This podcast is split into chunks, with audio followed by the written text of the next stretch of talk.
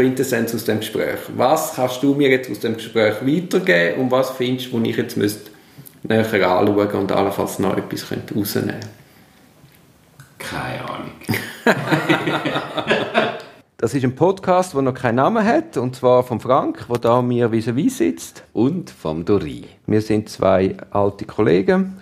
Und wir treffen uns leider viel zu selten. Ja, das ist so. Haben dann aber immer recht interessante Gespräche und haben gedacht, um dem ein bisschen mehr Verbindlichkeit zu geben, nehmen wir jetzt jeden Monat einen Podcast auf. Ich finde das eine wunderbare Idee, Frank. In dem Fall.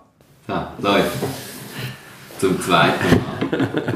Also, ich, ich versuche eine kurze Zusammenfassung zu machen von dem, was wir jetzt schon besprochen haben, was dann aber das Aufnahmegerät leider verschluckt hat in sich. So viel zu den technischen Tücken. Und tatsächlich haben wir über Technik geredet. Ähm, was ist uns aufgefallen? Auch in unserem letzten Podcast. Aus dem letzten Podcast. Wir haben über technische Sachen geredet, über Qualität, wo wir gefunden haben, es hat noch Potenzial in der Stimme, grundsätzlich aber recht okay. So. Ähm, reine Soundqualität. Dann haben wir darüber geredet, ob es irgendwelche Signete braucht und haben unterschiedliche Meinungen dazu. Ich bin eher ein Fan von Anfang Schluss zwischen die, so als äh, musikalische Identität vielleicht sogar. Ähm, du, du bist ein Freund vom gesprochenen Wort. Vielleicht kann man auch eine gesprochene Identität machen, wer weiß. Ähm, von was haben wir noch geredet? Vom Seeblick. dass ich sehe, wenn immer die Fähren hin und her fahren, und wenn ich schon mal das kann so auf den See raus schauen, dann genieße ich das. Das ist etwas Meditatives, oder? Genau, im Durin sind einer 15 Quadratmeter grossen Einzimmerwohnung mit Seeblick auf den Zürichsee. Dann haben wir noch inhaltlich geredet, was wir vom letzten Podcast quasi gedacht haben. Mhm. Ich habe ja die Meinung geäußert nach dem Podcast, dass ich das Gefühl habe, ich habe viel mehr Preis gegeben als du von dir. Mhm. Habe dann aber beim Wiederhören müssen feststellen, dass das nicht stimmt. Was wahrscheinlich daran liegt, dass ich irgendwie vom berufsbedingt sehr viel frage. Und wenn du eine Family in der Situation bist, wo du öffentlich Sachen von dir preisgibst, dass dann das wie für mich so gewirkt hätte, als dass ich jetzt viel mehr geredet habe. Mhm. Siehst du auch so, oder? Ja, absolut. Ja, ich habe jetzt den Eindruck am Anfang nicht gehabt. Ich habe dann auch ein darauf gelesen, was du gesagt hast. Und äh, würde jetzt auch nicht sagen extrem. Vielleicht hat es schon ein bisschen redeanteilmässig ein bisschen Unterschied gegeben, aber das ist auch okay, finde ich. Also es kommt ja immer ein bisschen auf Themen an und um wen geht es eher? Geht es im Moment eher um dich oder eher um mich? Und dass die Person dann ein bisschen mehr redet, das ist eigentlich nicht per se schlimm. Und was hast du äh, mitgenommen an Tipps, die wir dort austauscht haben? Ja, du hast ja, also- äh, du hast ja, Ja, ja. Ich habe gerade, ich habe gerade heute, ich lese ja im Moment, eigentlich das letzte Mal schon gesagt, ich lese immer noch das Buch über Calm Business von, von David Heinemeier Hansen und dem Jason Fried von Basecamp. Ähm, und ich lese, all, ich lese all ihre Bücher einfach, weil ich eigentlich ein Fan bin von ihnen. Und sie hypen es auch immer mega geil. Ihr Buch war sofort ausverkauft gewesen und jetzt ist das Mail gekommen, es gibt jetzt wieder Copies on Sale und so. Und sie sind wirklich auch Das ist ja wie mein Buch, das ist in einem Monat auch ausverkauft. gewesen. Die, ja, ja, das ist eigentlich wie du. Du hypst es ja auch immer. Ja, du druckst drei Exemplare und Genau, scheisse. so habe ich es sogar geschafft, das Kochbuch in der dritten Auflage rauszugeben. Ja, also sie machen das irgendwie geil. Es ist wirklich, ich glaube, sie sind so Typen, wo auch viele Leute eifersüchtig sind. Ähm, auch wenn das Buch liest, man tendiert manchmal ein dazu, so aus, wenn man ein bisschen weiss, wie, viel, wie unheimlich viel Geld sie mit dieser, mit dieser Maschine, mit ihrer Firma äh, verdienen und sie dann so ganz einfache Lohnmodelle sagen, ja, wir, machen, wir haben so ein Lohnmodell, wo alle haben mega viele Ferien und hey, wir zahlen nicht nur den Lohn während der Ferien, sondern wir zahlen unseren Mitarbeitern auch ihre Ferien. Und natürlich, wenn du unendlich viel Geld zur Verfügung hast, ist es wahrscheinlich auch nicht so schwierig, Lohnzufriedenheit herzustellen, außer du bist wirklich so gierig, dass du einfach alles, alles einsackst. Aber zum kurz das zusammenfassen, und die Frage war eigentlich etwas anderes, was ich heute gelesen habe, Time Management, ein Satz dort raus ist, Zeit lässt sich nicht managen, weil die Zeit die läuft einfach. Das Einzige, was du managen kannst, ist deine Arbeit. Sozusagen. Darum ist, wir haben ja herausgefunden, dass wir haben das ja letztes Mal auch. Übel so. das haben wir intuitiv selber Genau. auch entdeckt. Ähm, ich habe recht viele Sachen ausprobiert. Ich bin aber noch nicht richtig gut drin. Gut, aber das ist man glaube nie. Ja, ja, ja, ja. Und ich, ich finde tatsächlich auch den Gedanken interessant von ähm, meine Arbeit planen im Sinne von zum effizienter werden. Ja. Ähm, aus dem Buch, das ich gerade angetönt habe, ist auch recht interessant. Sie sagen zum Beispiel «Fuck it». Anstatt unwichtige Sachen möglichst effizient zu machen, musst du eher entscheiden, was ist wichtig und was nicht. Ja, aber sicher. Also du musst einfach, sie sagen, weniger Arbeit, das ist eigentlich... Ja, aber vor allem, dass eben die Arbeit nicht dich treibt, sondern du die Arbeit treibst. Genau. Und du hast ja, so wie ich das letzte Mal gehört habe, auch die Erfahrung gemacht mit dem Time Management. Du hast es auf die Spitze getrieben, um möglichst viel Arbeit in dieser Zeit, die du gehabt hast, irgendwie abzuschaffen. Ja, nein, es war anders. Gewesen. Ich hatte möglichst viel Arbeit. Gehabt. Äh, nein, ich hatte viel zu viel Arbeit. Gehabt. Durch das musste ich müssen, quasi mich mit Time Management auseinandersetzen und effektiver zu werden. Und dann hat natürlich mehr Arbeit reingepasst um am nächsten Schritt dann aber zu merken, dass das nicht äh, zu mehr Lebenszufriedenheit führt, sondern eben, dass man dann den Effizienzgewinn auch anders nützt. Ja, zum noch mehr Arbeit annehmen. Nein, eben gerade nicht. ja, ja, aber... Ja, ja, aber so, ich habe mich quasi... Ich habe mich, ist Fallen, oder? Genau, es ist eine Falle. Und, Ja. Aber immerhin hat die Falle dazu geführt, dass ich mich mal damit auseinandergesetzt habe, bessere Lösungen gesucht habe und heute halt nicht mehr so viel annehme, aber gleich die Zeit, die ich fürs Arbeiten aufwende, möglichst effizient gestalten. Ja. Und letztlich führt dann das auch zur Zufriedenheit, wenn du organisiert halt das machst, was du wirklich willst und nicht getrieben bist von irgendwelchen E-Mails und irgendwelchen Telefons und und und. Oder? Hast du denn da Primetime aus ausprobiert? Ich habe zuerst mal versucht herauszufinden, wo eigentlich meine Primetime liegt, so im Tag. Und ich habe schon auch eher das Gefühl am Vormittag. Ich finde das, also ich habe es nicht so richtig gut hergebracht. Ich habe halt auch eine Arbeitswoche, wo jede Arbeitswoche sieht bei mir ein bisschen anders aus. Dann bin ich zwei Tage irgendwo voll. Ja, schwierig wo ich irgendwie Ja. ein Training gibt. Da kann ich ja nicht einfach sagen, am Vormittag machen die ein bisschen Training. ich habe gerade Primetime und muss mich um. Sachen kümmern. Ähm, durch das ist es noch schwieriger, so einen, also sowohl der Wochenrhythmus, manchmal schaffe ich am Wochenende, dann habe ich irgendwie mal am Donnerstag frei.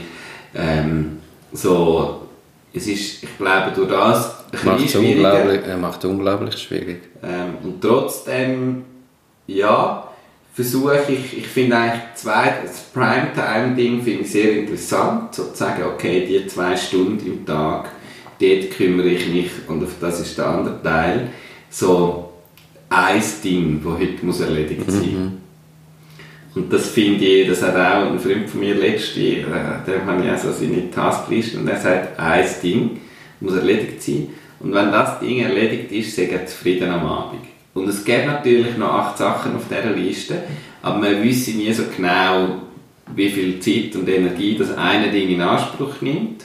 Und wenn es halt dann noch kompliziert wird und irgendwie man noch ein bisschen etwas herausfinden dazu, bis es, es dann einfach mehr Zeit in Anspruch nimmt und die anderen Sachen nicht gemacht werden, sind trotzdem zufrieden, wenn das eine Ding erledigt ist. Und das finde ich noch einen interessanten Punkt, sozusagen, was ist das Wichtigste von heute? Und das muss heute gut gemacht werden.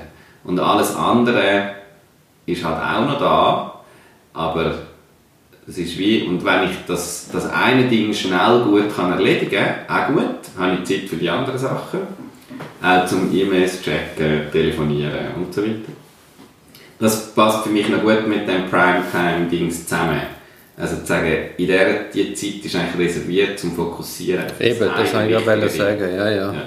Eben, dass man dann wirklich Telefon abschaltet, ja. sich isoliert, keine E-Mails checkt. Ja, da bin ich Situationsfähigkeit anbekommen. Ja. Isolieren, aber ich werde besser. Und andere Leute würden sagen, ich sei super da drin.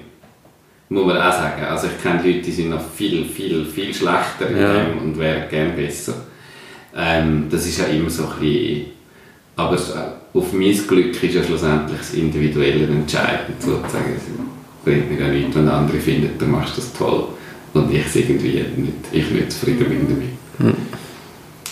Ja, aber ich habe es also sehr inspirierend gefunden und bin jetzt, glaube ich, auch noch ein bisschen weiter am Ausprobieren, eben wie funktioniert das. Es gibt viele so Modelle, eben, wo mit strukturierter Arbeit und strukturierter Zeiten funktionieren, wo dann die Frage ist, muss ich vielleicht auch meine Zeiten besser strukturieren, also dass ich wirklich fixe Freitage habe und die sind dann einfach frei, egal was kommt, oder, oder kann ich es mir und will ich es mir erlauben zu sagen, ich habe zwei Tage in der Woche frei, aber welche zwei Tage, das schaue ich dann, sozusagen. Funktioniert denn das?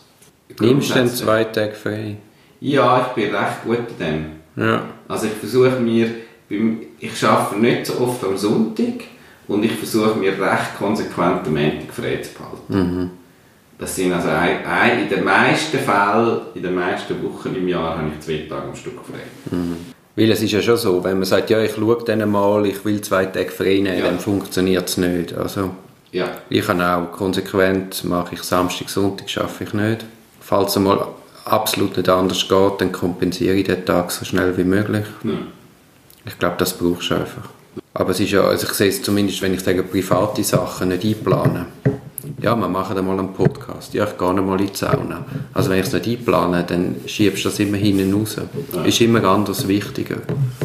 Also du, ich habe gelernt, ich muss so Zeug halt auch als, wie als Fixtermin nicht verschiebbar rein tun. Mhm. Damit kommen wir, was hast denn du gelernt Du hast ja schon angedeutet, es sagt eine grosse Erkenntnis in diesem Moment. Also äh, ich tue schnell in Erinnerung rufen, es ist das Problem, dass ich einmal nach dem Arbeitsschluss heimgehe oder heimgegangen bin, muss ich sagen. Und dann bin ich gefragt worden, wie ist dein Tag? Und ich bin einer der wirklich am Ende des Tages quasi den nächsten Tag geplant hat und damit auch den Tag abgeschlossen hat. Und relativ gut dann bin ich im Verdrängen. Und dann bin ich einmal gar nicht heim und dann werde ich gefragt, wie ist der Tag? Und dann sage ich, ja, ist es nicht da mit einem gut oder nicht gut, sondern dann kommen die Nachfragen und dann ist der Tag wieder quasi aktuell.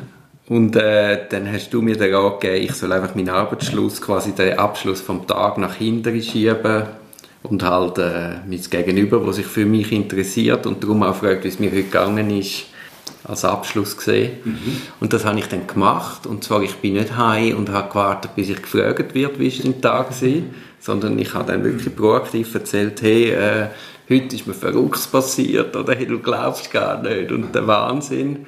Und äh, ich habe das erst, ich habe das super gefunden. Das hat zu super Gesprächen geführt. Mhm. Und dann hat es mir dann das auch wirklich können super abschließen.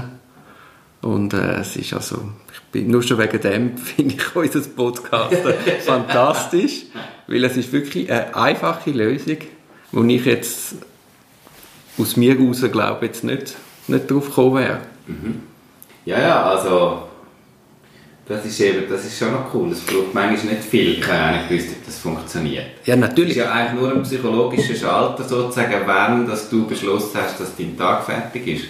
Und vorher ja, ja, natürlich, halt natürlich. fertig gewesen, wenn du zum Büro ausgelaufen bist. Das ist eben am Anfang, als ich angefangen habe zu arbeiten, ist alles so neu, so spannend. Und dann habe ich immer heimgetragen, habe immer meine Freundinnen vollgelabert, was heute passiert ist und sie glauben nicht. Und wenn sie noch Juristin oder Anwältin sind, dann habe ich immer austauschen am Fall, oder? Und dann hörst du nie aufschaffen. Ja. Und irgendwann habe ich halt wie für mich psychologisch das abgeschlossen mit der, sobald ich das Time Management entdeckt habe, quasi mit der Planung vom nächsten Tag, vielleicht noch schnell auf den Tisch legen, was am nächsten Morgen anfährst, das vielleicht noch quer durchschauen, aber dann ist fertig. Mhm. Und jetzt habe ich das halt nach hinten verschoben, habe wie nochmal ein Element dazugefügt und funktioniert im Moment. Eben, es ist ja auch ein bisschen die Frage, jetzt, wie deine Freundin jetzt in dem Fall, ob die sich jetzt überhaupt interessiert. Also bei mir gibt es auch Sachen, Simona, die interessiert ja auch nicht alles, was ich, ich erzähle mega gerne Geschichten und manchmal denke ich auch, ich labere sie jetzt einfach zu und eigentlich interessiert sie das nicht. Ja gut, aber... Das ist ja das andere Extrem. Ja, ja, aber also ich mache ja, also die Grundidee ist ja nicht, ich komme heim und will ab, abladen und ich mache es für mich. Ja sondern eigentlich war es einfach, gewesen, den Hausfrieden aufrechtzuerhalten und sie ernst nehmen, ihrem Interesse an mir, wie ja. es mir geht. Ja.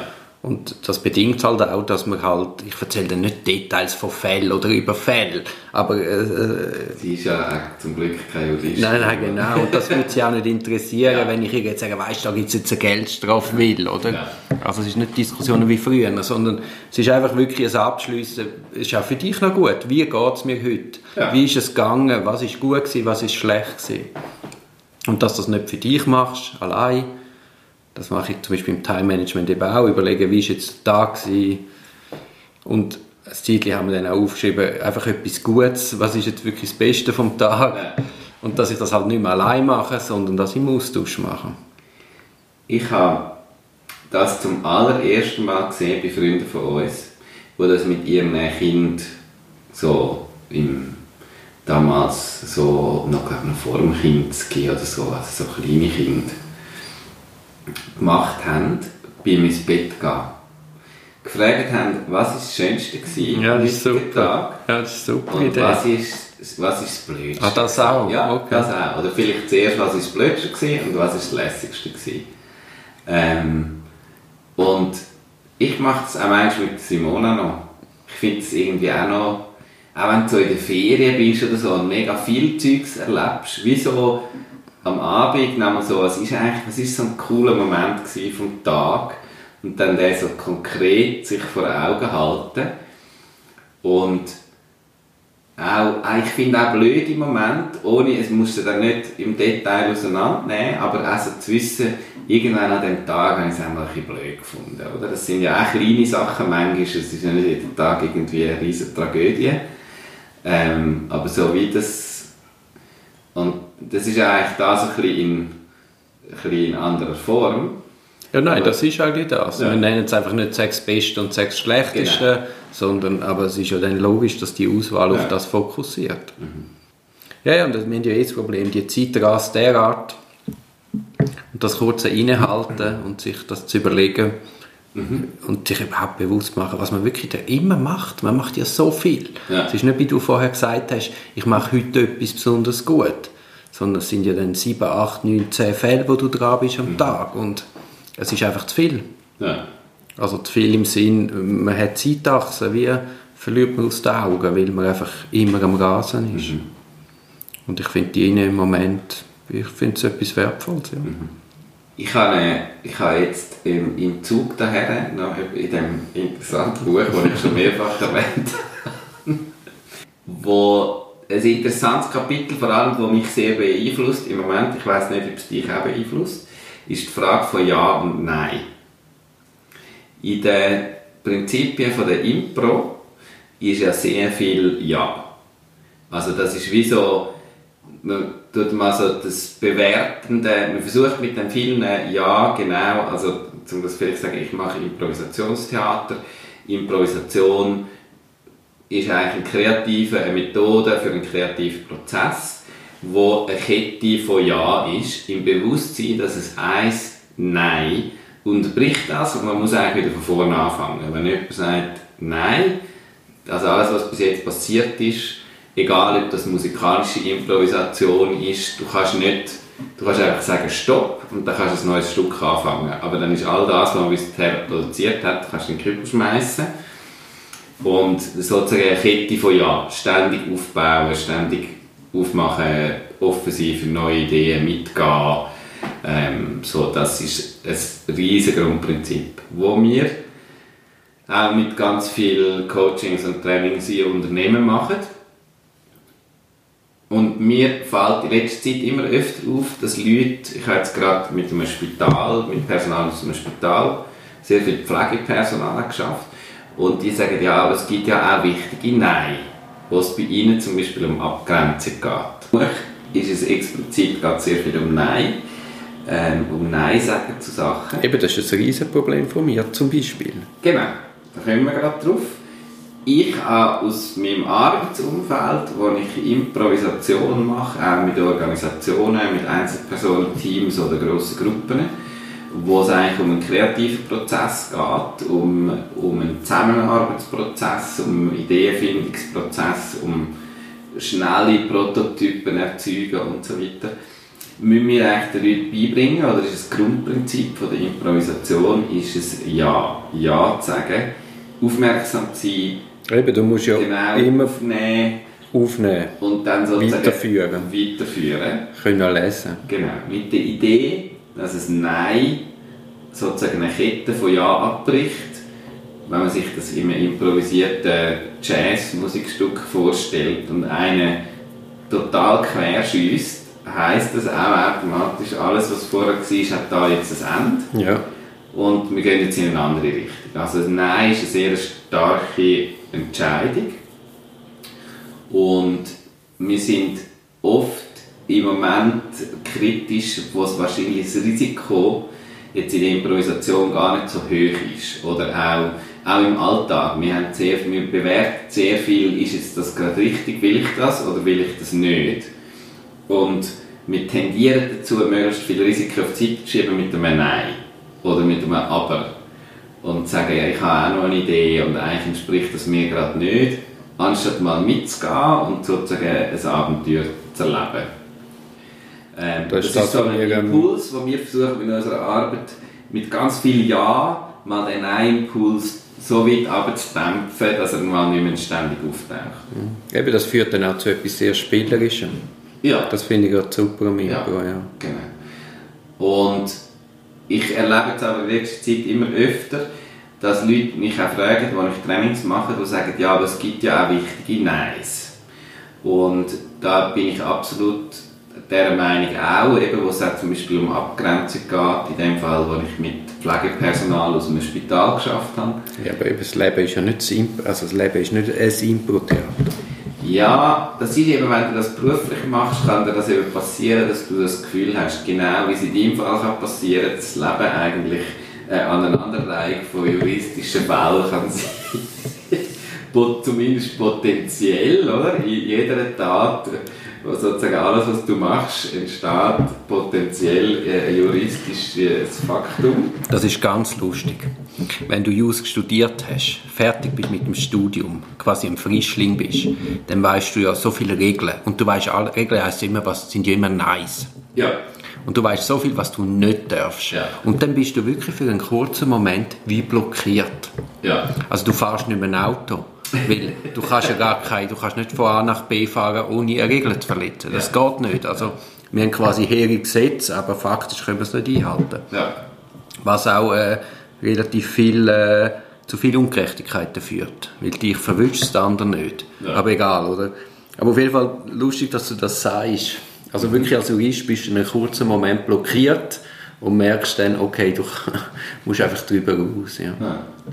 Und ich glaube, bei mir ist es auch so ein bisschen so das Gefühl von, wenn, wenn du sehr viel dich mit Impro auseinandersetzt, dass du schon so ein bisschen einen außergewöhnlichen Blickwinkel auf die Welt bekommst.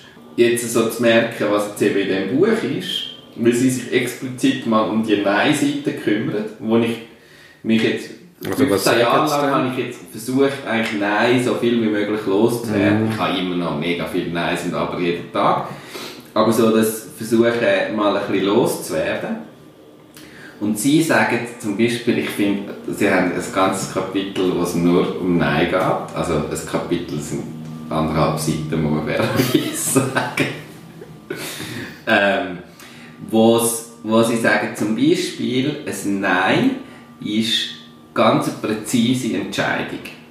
Also dich gegen etwas entscheiden. Du entscheidest dich gegen etwas. Ja ist sehr viel genereller. Du entscheidest dich für vieles, wenn du Ja sagst. Was genau bei der Impro so ist, oder? Wenn du sagst Ja, alles, was nachher könnte passieren, entscheidest dich mal dafür.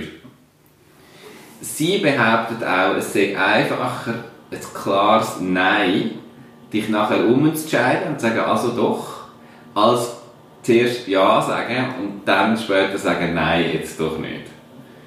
Ähm, ja, ich finde auch die Einstieg in die, die, in die Thematik ist eigentlich die falsch gewesen, weil ein Ja ist immer einfacher als ein Nein. Mhm. Zumindest im beruflichen Kontext. Machst du den Fall Ja, Nein. Du hast den Klienten am, am, am, am ja. Sitzungstisch. Ja. Der will, dass du das unbedingt machst. Ja. Je mehr du Nein sagst oder signalisierst, dass du da nicht besonders interessiert bist, desto mehr will er dich. Was dir wiederum schmeichelt und dann liegt das Ja nach. Mhm. Also es ist sehr schwierig. Also ich, ich empfinde es immer schwieriger, wenn man dann wirklich im Direktkontakt mit den Leuten ist, ja. sagen Nein. Ja. Eben jetzt zurück zu deinem Buch, was sagen Sie? Also du sagst ein Ja, das sagen Sie auch interessant, Sie sagen auch, ein Ja ist einfacher als ein Nein. Und das ist ja, glaube ich, ein bisschen auf, auf, äh, aus, aus der Impro-Perspektive würde ich genau das Gegenteil würde ich sagen, es gibt ganz viele Momente im Leben, wo ein Nein sehr viel näher, einfacher, intuitiver ist als es, oder ein Ja, aber, als es wirkliches Ja. Also sagen, okay, I'm in, ich bin dabei. Ich gehe mit dir, egal was passiert. Und also ich, ich sehe beides wie zwei Blickwinkel. Also ich sehe auch, dass ein Nein in vielen Situationen, es ist ja auch eine Abweisung, oder? Also eben gerade wenn du persönlich jemanden vis hast, ähm, der Moment, wo, wo einer dich um Münz fragt auf der Bühne, auf der Bühne, auf der Straße, ähm, mir geht es zumindest so, ich sage oft Nein und habe aber immer ein bisschen schlechtes Gewissen dabei. Ich weiß nicht wieso, aber so ein das Gefühl von, dass in unserer Interaktion, dass es Nein ähm, dass es Nein schwierig, so wie du ja, gesagt hast, wenn ein Klient da sitzt und du sagst, es, ist, es tut mir leid, ich übernehme den Fall nicht. Sie müssen sich jemand anderes suchen, danke. Also ich finde es erstaunlich. Ich meine, mein Beruf ist ein Neidberuf mhm. im, im Kontext vom Fall. Ja. Ich sage, Gericht, nein, so nicht. Ja. Staatsanwalt, nein, so nicht. Ja. Klient ist Verhalten so, sicher nicht. Ja. Spinnst, oder? Also in, in dem Kontext muss ich ganz viel Nein sagen. Und das ja. ist auch gar kein Problem, weil es ist mein Job.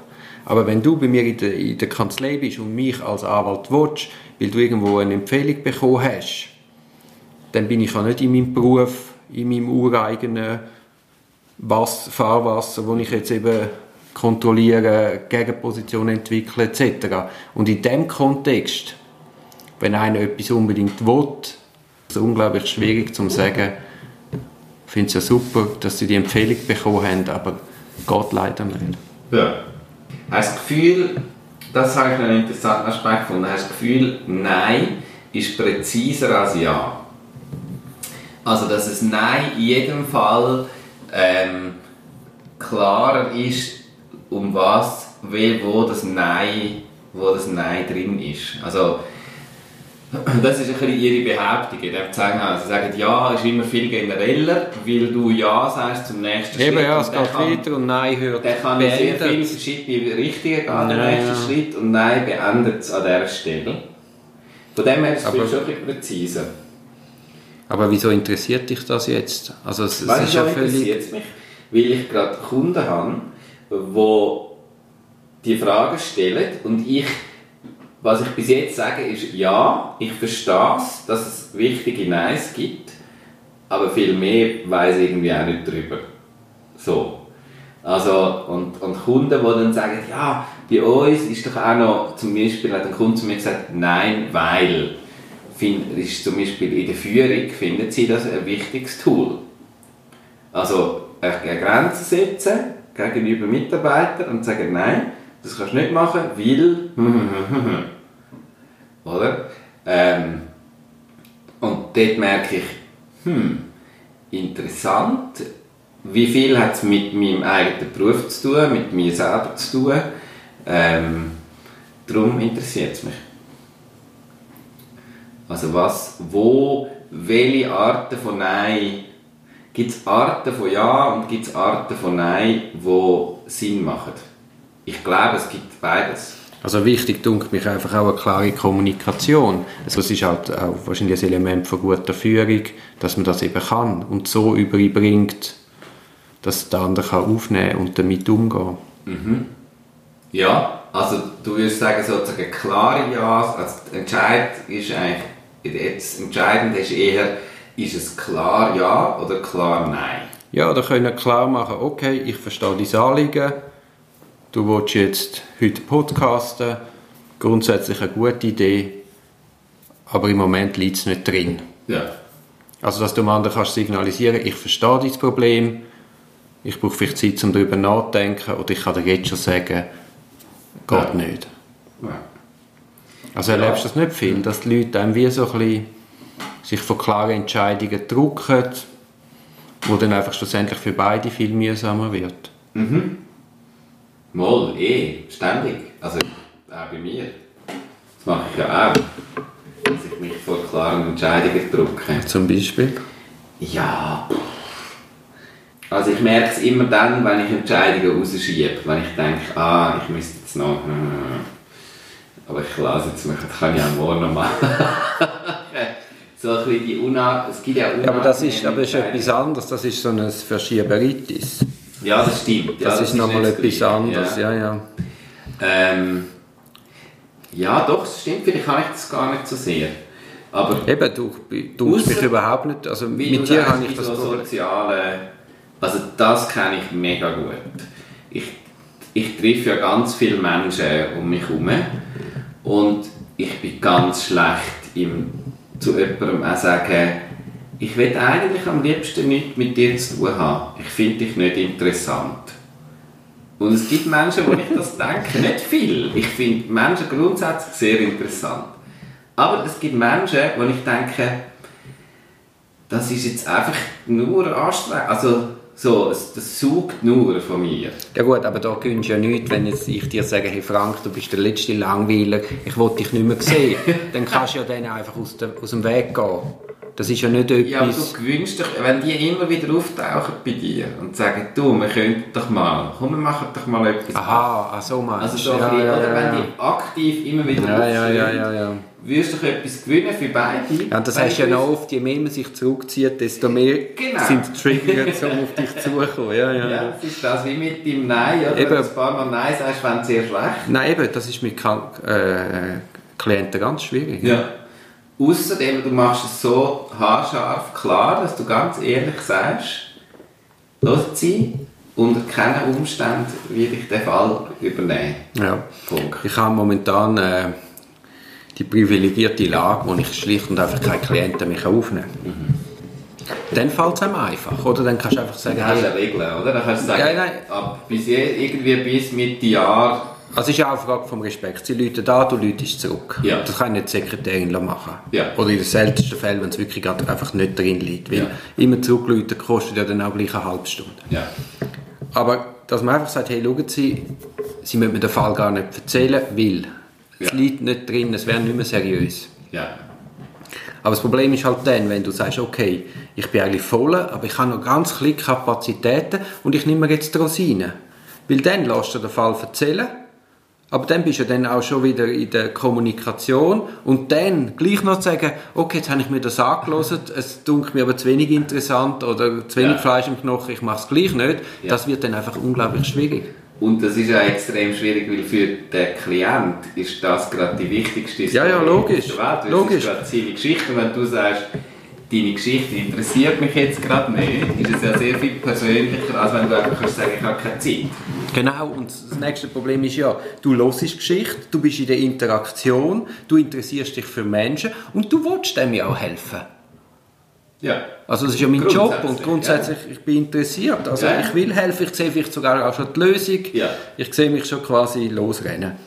Und dann sich zurückzunehmen und zu sagen, ich muss mir das jetzt nochmal überlegen und dann wirklich mit dem Terminkalender abgleichen, habe ich die Kapazitäten, das scheint mir jetzt doch etwas Größeres zu werden und dann sagen sie, es tut mir leid, ich mache es nicht. Ja. Also ich glaube, das Rezept wäre, sich zurückzunehmen, nicht gerade im Moment entscheiden und sagen, Sie danke fürs Vertrauen, geben Sie mir einen Tag, ich muss das reflektieren. ja. Schon wieder etwas gelernt. ja, ich habe das zum Beispiel oft mit Leuten, die Impro-Theaterkurs machen bei mir, wo, die interessieren mich alle. Also wir haben auch wirklich, da kommen, da kommt, da kommen alle. Und das sind mega lustige Leute, Leute, die ich von Anfang an sofort sympathisch finde. Da gibt es Leute, die ich zuerst ein komisch finde und nachher Sachen bei denen entdecke, die mich total positiv überraschen und denke, krass, mega Straub. Da gibt es auch Leute, die du zuerst sympathisch findest und mit der Zeit denkst, uh, das ist ein komischer. also lernst die halt auch kennen und die, mich interessieren Menschen grundsätzlich. Plus, in diesem Setting bin ich eigentlich, will ich sie entwickeln. Ich will mit ihnen, und das finde ich auch interessant, auch wenn mir jemand nicht per se sympathisch ist oder nicht, finde ich es interessant, wie, wie, was passiert mit dem. So, was, was habe ich für Triggers, wie kann ich dem etwas beibringen, das ihn selber weiterbringt und ihn selber interessiert. Ähm, und das führt halt dann oft dazu, dass die Leute halt auch irgendwie, ja, wenn ihnen das gefällt, dann finden sie auch dich auf einer persönlichen, weil Theater ist halt sehr eine persönliche Arbeit, ähm, finden die dich auch persönlich irgendwie interessant. Und für mich ist es halt mein Beruf und für sie ist es ihre Freizeit, wo, sie, wo man eben mit Freunden verbringt. So.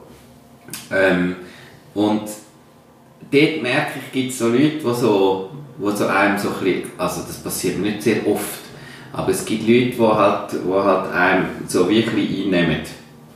Und wo ich dann, wo ich einem schon ein bisschen merke, eigentlich kann ich, will ich da in diese Beziehung keine Energie investieren.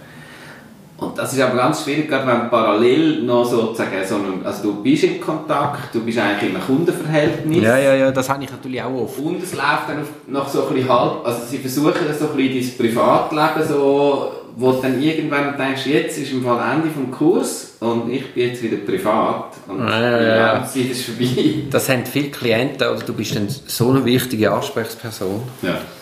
Und die, die haben die Tendenz, die wollen Freund von dir sein. Ja.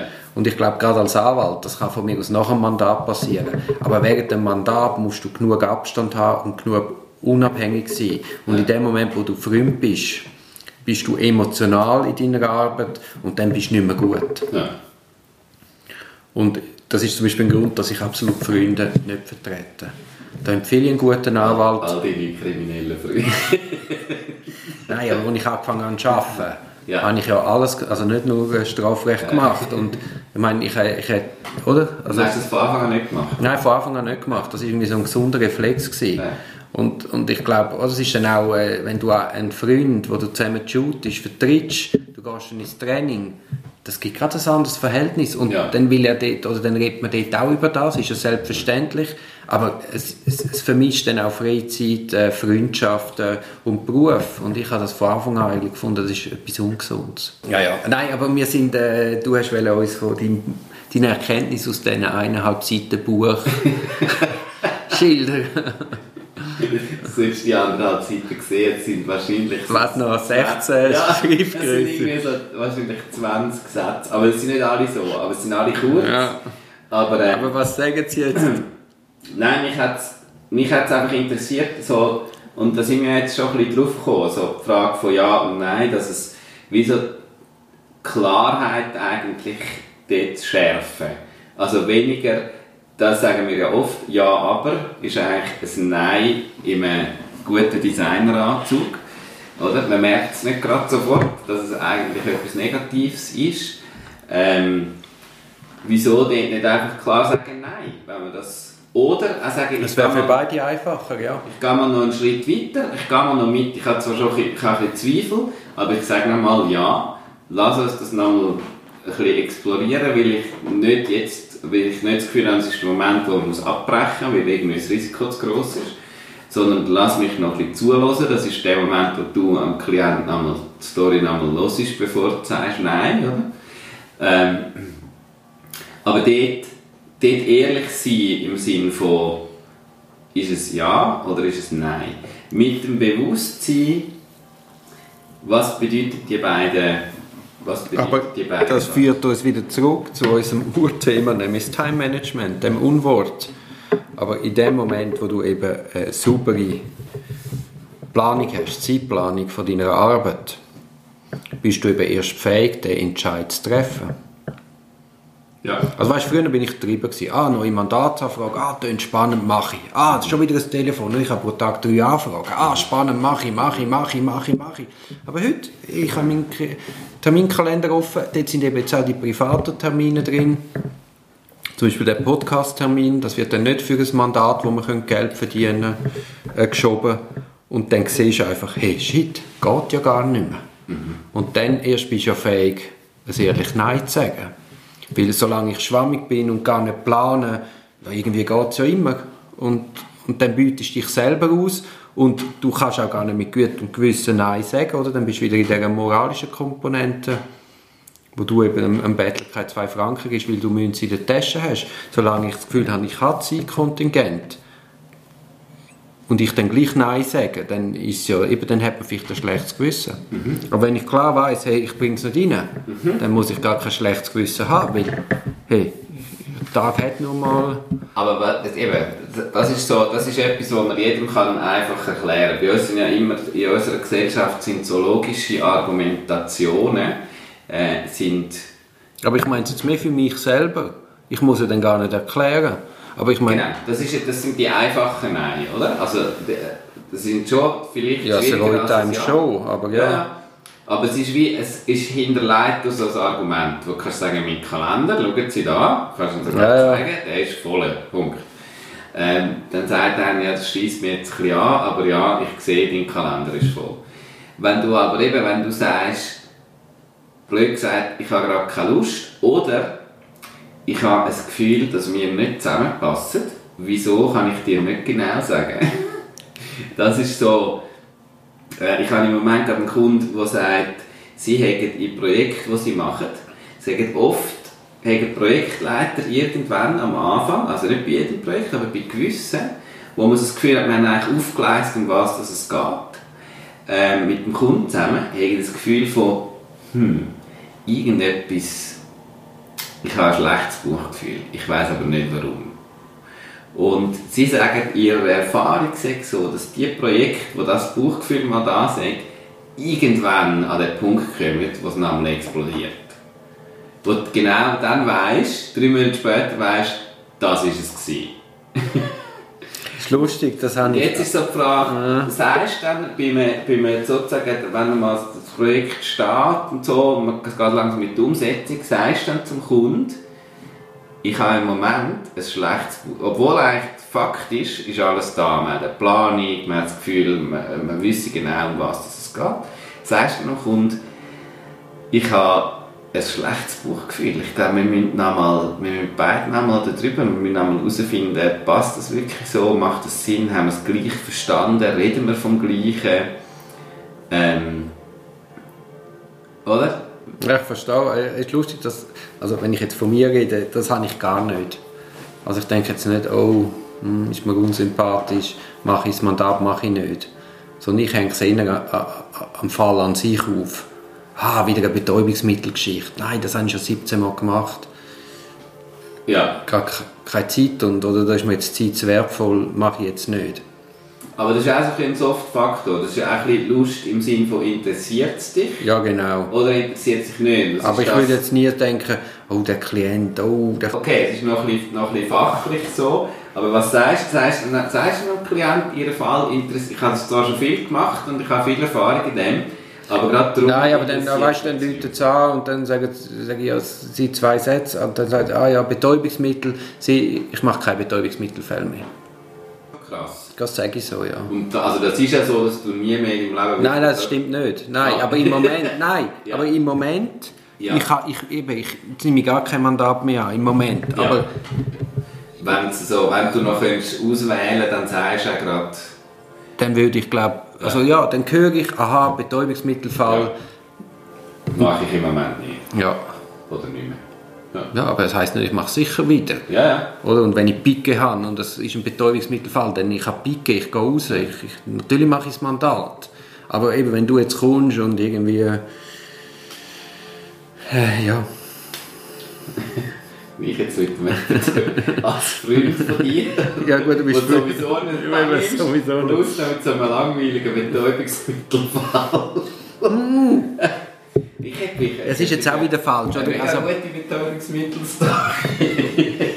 Nein, es- du noch nie... ja, ja, nein, es stimmt eben auch nicht. Ich mache nicht keine Betäubungsmittelfälle mehr. Ich mache zum Beispiel Schweizer Hanffälle. Natürlich mache ich das, aber ich mache zum Beispiel nicht, Schweizer Handfell. also da die, weißt, du, die Hanfplantagen. Ja.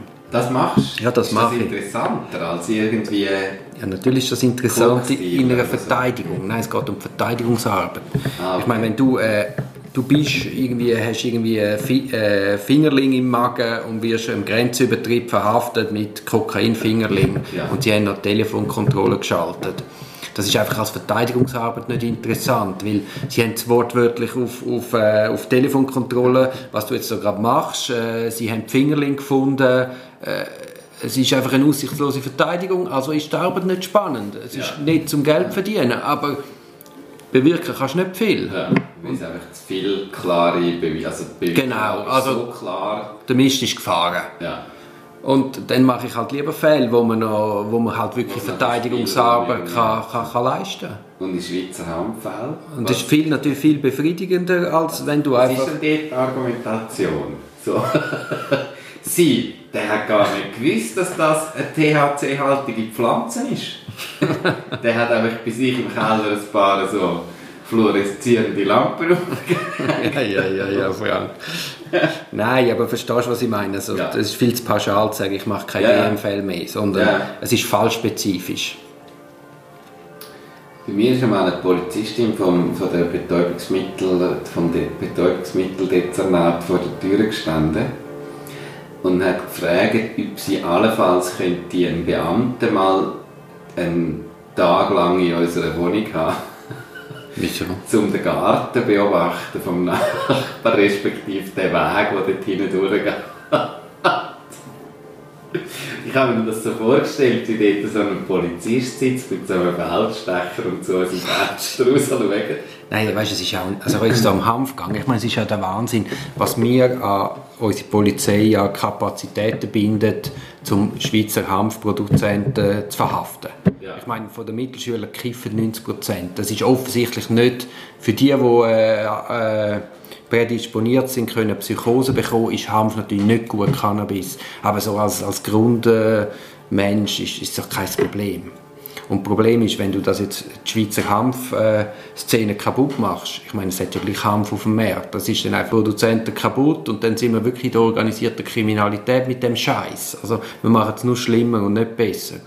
Und äh, die Polizei hat einen Schwerpunkt momentan auf Hanf, Ja. weil sie Geld können abschöpfen können. Dann können sie in der Statistik zeigen, hey, Wahnsinn, wir haben da irgendeine 7 Millionen abgeschöpft, oder? Das sieht dann gut aus, aber im Endeffekt ist es einfach ein Schwachsinn. Ja. Aber wie sind wir jetzt da zu Hanf gekommen? Ah, du willst Verteidigungsarbeit. Wegen Ja, der ja, ja, ja. Betäubungsmittelfälle, wo du... Ja, Aber eben, dann geht irgendein, rege ich mich gerade auf, irgendein Beamter hat Zeit, in deiner Wohnung zu hocken und dort zuzuschauen. hey, hört einfach auf, oder? Es gibt kein, kein einziger Mensch in der Schweiz kifft wegen dem weniger. ja. Und äh, ja.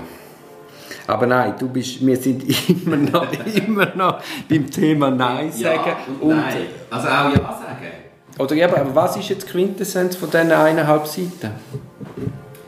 Da hat es nicht so viel Quint. Aber, aber was, was sie was wollen sie denn dem Leser damit sagen? Also ich würde sagen, sag, sei dir bewusst, was ein Nein bedeutet und nutze das.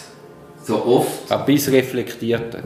Genau, bist reflektiert über Neins und, und nutzt Neins viel öfter, klare Neins auch, viel öfter, als du Ja nutzt. Sie, sie, Ja, ja, sagen eigentlich- ist- sie machen eigentlich das Umgekehrte, was ich mache, wenn ich zurückgehe und sage, sag viel weniger Nein, weil du sagst ganz oft in dem falschen Moment Nein, sag mehr Ja Mhm. und wahrscheinlich haben beide ein bisschen recht, weil wahrscheinlich sagen wir in dem falschen Moment Nein, weil eigentlich wäre es intelligenter Ja zu sagen. Und in anderen Momenten sagen wir viel mehr Ja, obwohl es intelligenter wäre, Nein zu sagen. Also aus meiner Optik sagt man, sagt man viel zu viel Ja, wo man eigentlich müsste Nein sagen Ja, es ist interessant. Das, ich glaube, es ist wirklich, also was ich erlebe mit Leuten, wenn es eben zum Beispiel um kreative Prozess geht, ist es so... Aber das ist nochmal etwas ganz Ja, anderes. wie, wie viele Firmen strugglen mit Innovation, mit Entwicklungen von Produkten, mit, mit so wirklich mit kreativen Prozessen, wo heute einfach in einer, in einer Flut von Bürokratie irgendwie jeder sagt, wenn einer mal eine Idee hat, sagt er, das haben wir eh, haben eh kein Budget dafür. Bam! Schon ist das wieder im Kübel. Ja gut, Die aber erste- ich glaube, das erste liegt auch an der Größe der Apparat. Also es ist wahrscheinlich schwierig, wenn du als Firma wachst, die Innovationskraft zu behalten. Betrieb ist sicher nicht förderlich für Innovation. Ja, außer du bist Google, wo das als Teil von der, von der Firmenkultur hat. Hey, Neues, Neues, Neues, Neues, Neues. Ja. Ja. Ich habe zum Beispiel bei mir in der Firma das Problem. Also das ist eine kleine Firma. Ja. Aber ich- mein, mein Geschäftspartner ist mehr, hey, es funktioniert seit 20 Jahren, es ist gut, wie es funktioniert, möglichst nichts ändern. Ja. Und ich finde, nein, wir müssen es noch mal 20 Jahre machen. Äh, der Fortschritt kommt so oder so. Gehen wir jetzt da mit oder werden wir gezwungen, das nachvollziehen? Nein, lieber an vorderster Front alles mitgehen. Ja. Aber ich glaube, das sind einfach auch unterschiedliche Charaktere. Ja, sicher, ja. Und es gibt auch einen, einen Teil von dem alles neu, alles neu, alles neu, wo einfach auch nur warme Luft ist. Ja, ja, natürlich. Oder? Also das ist ja auch nicht per se. Ja, ja. Es gibt ja immer wieder so Initiativen, auch in grossen Firmen, wo am Schluss genau gar nichts rauskommt, außer dass einfach ein Haufen Geld verbrannt worden ist. Und man hat ein paar Blogposts, die dann irgendwie sagen, wie wahnsinnig innovativ dass man ist. Oder? Also Swisscom, wo jetzt Plakatkampagne macht, dass sie alle 5, dass sie am 5G-Netz ausbauen sind und total innovativ. Ja, sie müssen einfach. Also und sie haben offenbar das Geld, um das äh, schon früh an, also früh äh, an anderen Orten. Gibt es das 5G-Netz schon auf dieser Welt? Das ist jetzt nicht so, dass Swisscom da Das erfunden hat, ja. das erfunden hat, sondern sie, sie verkaufen es einfach als Innovation. Und, ähm, und tatsächlich ist es mit der Größe der Betrieb ähm, schwieriger. Aber gerade eben dort ist es zum Beispiel so, dass das ist ein akutes Beispiel, wo, wo Ja sagen, wo, also wo Innovation in die ganz kleinen Sachen wird, wird mit kleinen Neins sofort gestoppt. Also Ideen, all die, all die Modelle, wo Mitarbeiter können Verbesserungen vorschlagen ähm, die funktionieren oft nicht richtig oder werden nicht gemacht, weil die Leute, die Leute wissen eigentlich, was nicht gut läuft in ihrem Job. Also, und zwar egal, was du machst. Wenn die Leute aktiv das machen, ihre Arbeit, dann sehen sie, was läuft nicht so gut. Und das Wissen eigentlich anzuzapfen und ernsthaft umzusetzen, ist etwas, wo mega simpel wäre, extrem viel Motivation schafft bei den Leuten, die das Unternehmen einfach besser macht. Ähm, und es braucht halt Vertrauen in all deine Mitarbeiter. Und das ist wiederum so etwas, wo wenn du das Vertrauen nicht hast, dann bist du halt einfach nicht so auf der Ja-Schiene. Aber ich, gebe dir recht, genauso oft, glaube ich, wird Ja gesagt im falschen Moment, wo man eigentlich müsste Nein sagen Und ich glaube, das ist für mich jetzt ein das Fazit, ist besser herausfinden, wo sind wir gerade, in was für einem Prozess, also was, äh, was ist wirklich, was steckt wirklich dahinter? Ist es ein Prozess, wo Ja wichtig wäre, obwohl ich vielleicht so ein einen Nein-Impuls habe? Ist es ein Prozess, wo Nein wichtig wäre, obwohl ich aus Freundlichkeit jetzt ständig Ja sage? Ähm, oder auch aus einem Gefühl von, ich muss den Auftrag annehmen, aus Angst oder aus was auch immer, aber nicht eigentlich faktisch, wie es auf dem Tisch liegt. Und dann klarer zu kommunizieren, weniger im vielleicht, ja, aber eventuell Bereich, sondern klar sein mit Ja und Nein. Ich glaube aber, der Podcast hilft uns, uns zwei in diesen Entscheidungen sicher. Weil es macht uns auch klarer, was wir wirklich wollen und was nicht. Und in dem Moment, wo du halt auch weißt, was du willst, aha, ich will jetzt nicht einfach nur Geld verdienen, sondern ich will auch Freude haben. Aha, nein, das ist jetzt eine ungefreute Sache, ich mache sie nicht. Ja. Also einfach sich selber sich bewusst sein, was man will, was nicht, was ist der Zeithorizont, den man überhaupt zur Verfügung hat. Also das Zeitfenster, Zeithorizont, wo stehe ich in fünf Jahren, wo stehe ich in zehn Jahren. Das hilft dir jetzt gerade eben, sich können auch abgrenzen und sagen ja oder nein. Apropos, was steht auf dem Timer? Noch 20 Minuten Aufnahmezeit. Also da haben wir über eine Stunde geredet. Und darum... Ja, dann haben wir über eine Stunde geredet. Und darum würde ich jetzt mal für ein herzliches Nein plädieren. und an dieser Stelle auf Du willst, du willst ja deinen Geburtstag ab. Nein, ich Nein, warte schnell, warte schnell, Frank. Etwas haben wir noch. Letztes Mal haben wir uns ja beide eine Aufgabe gesetzt. Wir haben, du hast mir quasi gesagt, was ich soll besser machen soll Ja. und du, ich habe dir gesagt, was Und wir haben, es ist eine Erfolgsgeschichte. Ja. Es ist zwar nur ein Monat alt, die Erfolgsgeschichte, aber es ist eine Erfolgsgeschichte. Immerhin. Also, jetzt Quintessenz aus dem Gespräch. Was kannst du mir jetzt aus dem Gespräch weitergeben und was findest du, wo ich jetzt müsste näher anschauen und allenfalls noch etwas könnte rausnehmen Keine Ahnung. Keine Ahnung. Ich weiß es nicht. Aber ich komme nochmal auf das zurück. Aber, siehst du, hast du Ja, ja, ja. Und ich komme nochmal auf das zurück. ähm, die Nein-Challenge. die berühmt-berüchtigte Nein-Challenge. Fände ich immer noch interessant. Weil es mich, also ich, für mich fände es interessant zumindest. Ähm, die Frage von... Aber dann müssen wir zuerst, aber das ist nur möglich, wenn wir zum Ergebnis kommen, wir sagen heute zu viel Ja. Ich glaube nicht, dass ich, Nein, nicht unbedingt. Ich finde es mehr interessant. Ich habe jetzt 15 Unsere Jahre Challenge müsste Ja sein, fokussiert. nein, aber unsere Challenge müsste sein, nicht jeden Tag sieben Neins, sondern unsere Challenge muss sein, klarere Ja's, klarere Neins. Okay. Cool. Jeden Tag ein, be ein bewusstes Ja oder ein bewusstes Nein, nicht jeden Tag eins bewusst Ja oder Nein, sondern am Ende vom Abend, Ja. wenn ich heimgehe, mit Ja. der Sophia über meinen Tag Ja. reden, ist jetzt mein, ich berichte, ich tue ja proaktiv berichten, wenn ich berichtet habe. Also ich gehe proaktiv heim und erzähle ihr.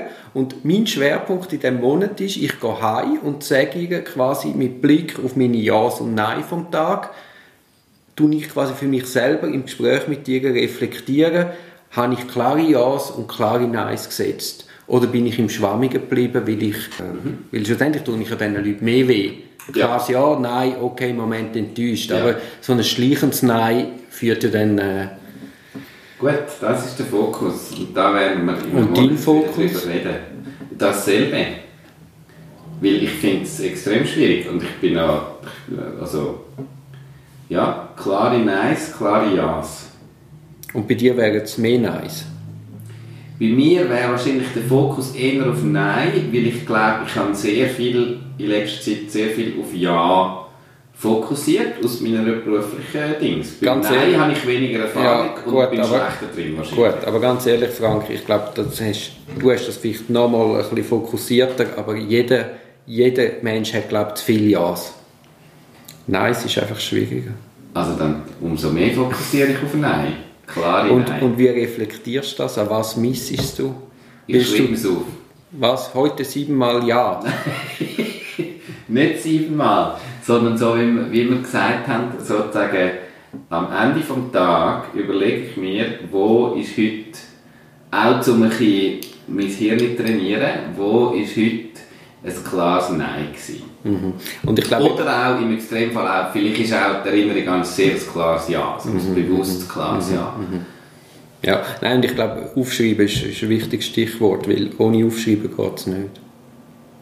Ja, dann können wir ja vielleicht auch einfach in einem Monat uns austauschen und herausfinden, wo sind die coolsten klaren Ja's und die coolsten klaren Nein. Ja, und ist es wirklich so schwierig? Ja, ehrlich zu sein, weil eigentlich wissen wir ja selber, wenn man jemandem einem ehrlich begegnet, das kann man ja damit umgehen. ja. Gut, und Time Management machst du weiter. Ja, ja, eh. Und ich mache weiterhin meinen Tagesabschluss. Das ja, ist- das funktioniert. Nein, es funktioniert. Ja, besser. Nein, du, ich bin begeistert. also Frank, hat mich gefreut. Tschüss.